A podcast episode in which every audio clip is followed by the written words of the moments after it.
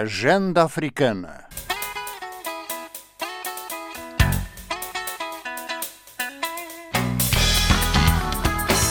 Os desafios de um continente em análise na Voz da América.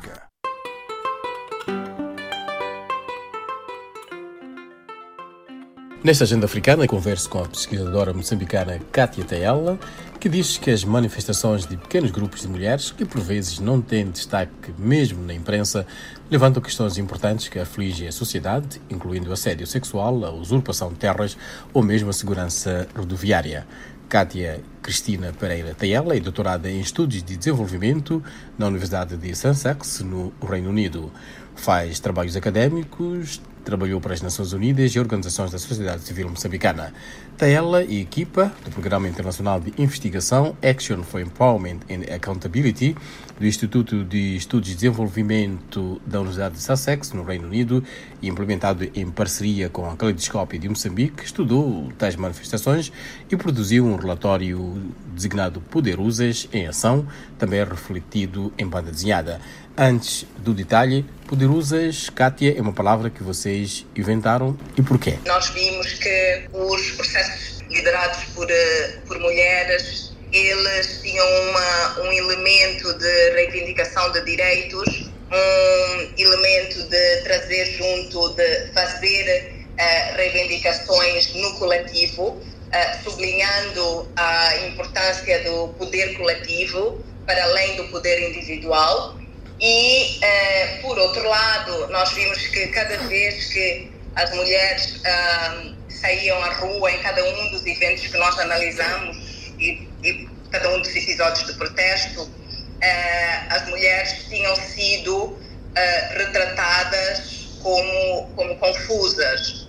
E então começamos a pesquisar um pouco, a refletir um pouco mais sobre, sobre essa ideia de, de, de confusão que é geralmente associada a, a reivindicações de direitos, a, a, cada vez que cidadãos e cidadãs decidem sair às ruas, ocupar o espaço público para, para reclamar os seus direitos ou para chamar a atenção das autoridades públicas para, para, para algum problema específico pelo qual estejam a passar e que, que sintam que não estão a ter a visibilidade suficiente. Então, essa ideia de confusão uh, apareceu muito e o Poderosa surge daí, não é? Surge do, da, da ideia de poder, mas também do usas, que uh, é essa ideia de confusas. Cátia Tela, a vossa pesquisa visava compreender como as mulheres se organizam para resolver problemas coletivos e nisso há protestos que envolvem grandes e pequenos grupos que passam despercebidos mesmo na comunicação social, tal como já aqui afirmamos. Quero partilhar alguns dos problemas. Há uma, há uma multiplicidade de assuntos que levam uh, as mulheres às ruas. Nos casos que nós analisamos, uh, nós identificamos coisas como uh, segurança, insegurança rodoviária, ocupação de terras, assédio sexual nas escolas. Esses foram os três estudos de caso que nós conduzimos. Mas na revisão eh, documental que nós fizemos, nós identificamos uma multiplicidade de casos. Por exemplo, quando eh, as mulheres não têm acesso à energia ou quando não têm acesso eh, à água nos seus bairros.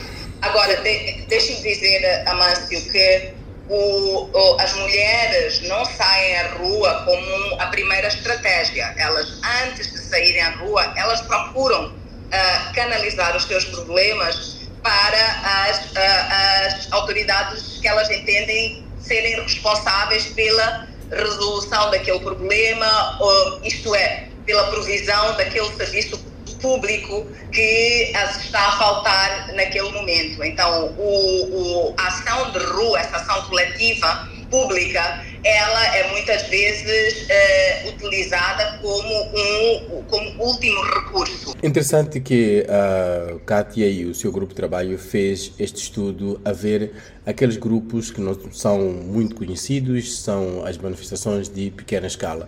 Uma questão que gostaria de entender, Kátia, é qual é que é a qualidade da resposta, se é que vocês estudaram isso, destas reivindicações das mulheres? Essa é uma pergunta interessante, é a pergunta, acho que toda a gente quer saber, ok, elas saíram à rua e depois, no que é que isso resultou, não é? Uh, a verdade é que o cenário é misto. Eu penso que um, há, há, vários níveis de resposta e esses níveis têm a ver com a forma como as pessoas, quando nós perguntamos, então, o que é que aconteceu como resultado da vossa ação? Uh, um nível é um nível que nós eh, entendemos que é muito importante, uh, que diz respeito ao, ao ser ouvida, ao ter um espaço ou, ou uma arena em que as mulheres sentiram que, que estavam a ser ouvidas pelas autoridades públicas, apesar de, da, da repressão que elas enfrentaram em todos os casos que nós analisamos.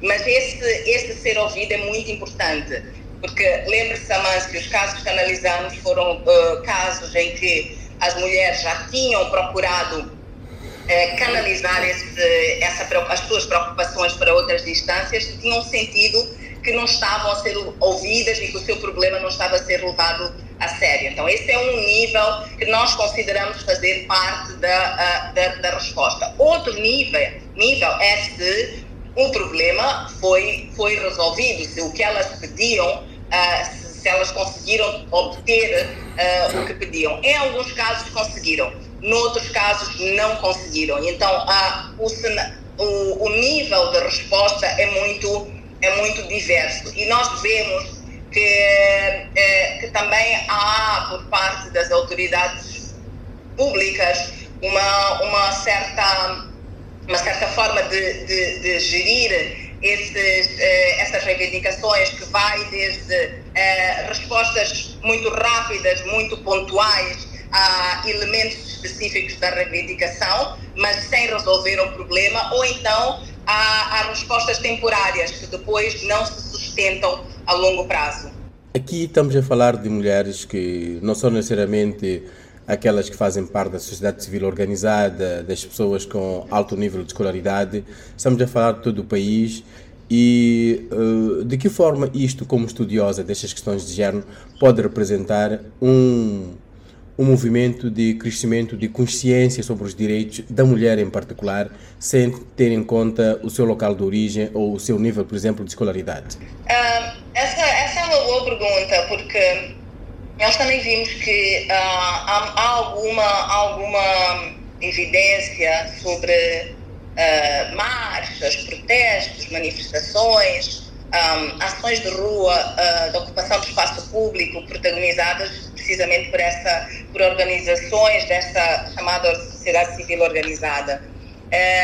Mas, mas, por outro lado, nós vemos que, um, que cidadãos e cidadãs refletem sobre o político no seu cotidiano. Eles não são elas não são tábula rasa, independentemente do seu nível de escolarização. É, podem não ter o privilégio de aceder a certos espaços, a certas esferas de diálogo com as autoridades públicas, que, por exemplo, pessoas é, que estão numa, uh, numa organização uh, da sociedade civil teriam, Uh, mas ainda assim elas interagem no seu dia a dia com o político e, e refletem sobre ele e, aliás, tem análises muito sofisticadas sobre a relação entre o Estado uh, e entre as autoridades estatais e, e os cidadãos. Kátia, naquilo que tem vindo a estudar sobre estas questões uh, de igualdade, das reivindicações da mulher em particular, e sabendo que a mulher não é um ser que vem do outro planeta, que é estranho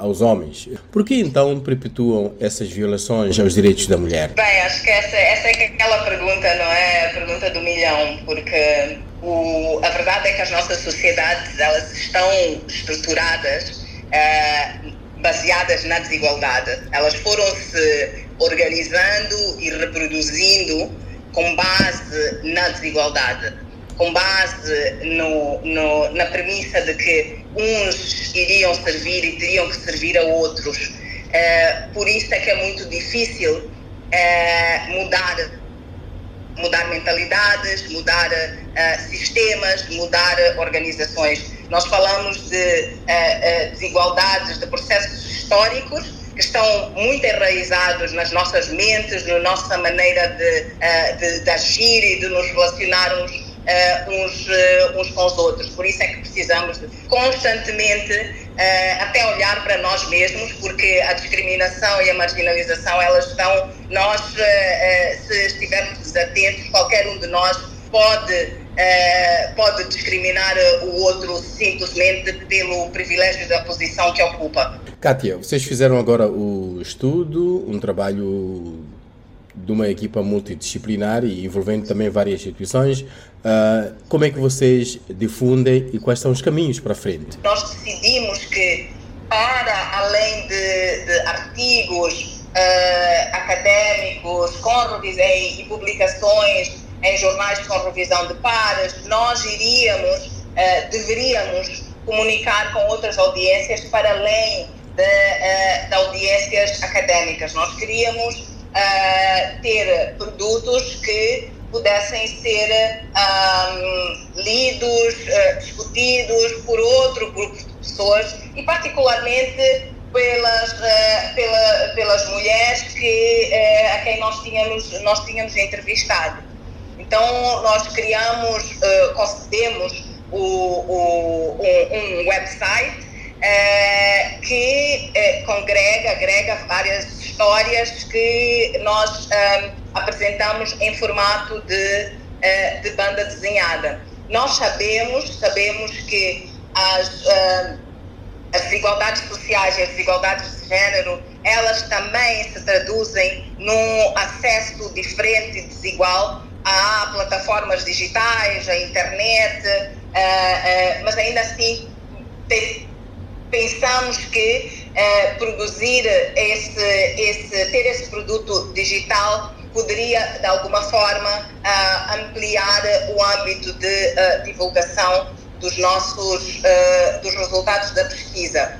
As bandas desenhadas que estão no website em formato digital elas também podem ser convertidas e baixadas com, em PDF, em formato PDF, e podem em seguida ser, uh, ser, ser impressas para quem, quem desejar. Nós entendemos que há ainda um trabalho que, que a equipe que está por detrás deste projeto tem que fazer de modo a tornar os produtos que gera ainda mais inclusivos.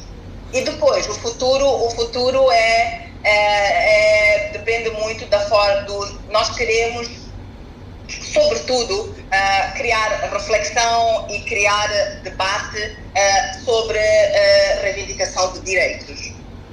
E vocês acham que desta forma, se calhar juntando as poderosas, uh, as organizações reconhecidas, se calhar esta luta pode ganhar uma outra animação? Esperamos sim, esperamos, talvez muito ingenuamente, mas, mas esperamos sim. Esperamos que ganhe visibilidade, pelo menos, que o assunto uh, não seja uh, apenas discutido nos bastidores, mas que possa ser fazer parte de debates públicos. Kátia, para terminar, a palavra poderosas tem a ver também com o que a Kátia, como mulher jovem, vive e, e conhece realmente que mesmo nas discussões entre namorado, entre esposo e esposa, há sempre esta fixação. Tu és confusa. Isso é a confusão que estás a fazer quando estás a reivindicar uh, uh, uh, um certo direito. Isto não é apenas as questões da pesquisa, mas também no dia a dia. Sim, absolutamente. E foi, nós queríamos brincar um pouco com, com essa, precisamente com essa tendência cada vez que uh, alguém ou reivindica um direito ou expressa a sua opinião, uh, é percebida como, uh, como confusa ou como confuso, não é? Sobretudo se a sua opinião for causar algum tipo de desestabilização ou se a outra pessoa não estiver preparada para, para ser de alguma forma confrontada. E assim foi a agenda africana. Nossa convidada Kátia Cristina Pereira Tayela, doutorada em Estudos de Desenvolvimento pela Universidade de Sussex, no Reino Unido. Faz trabalhos académicos para as Nações Unidas e organizações da sociedade civil. Sou a mãe de Miguel.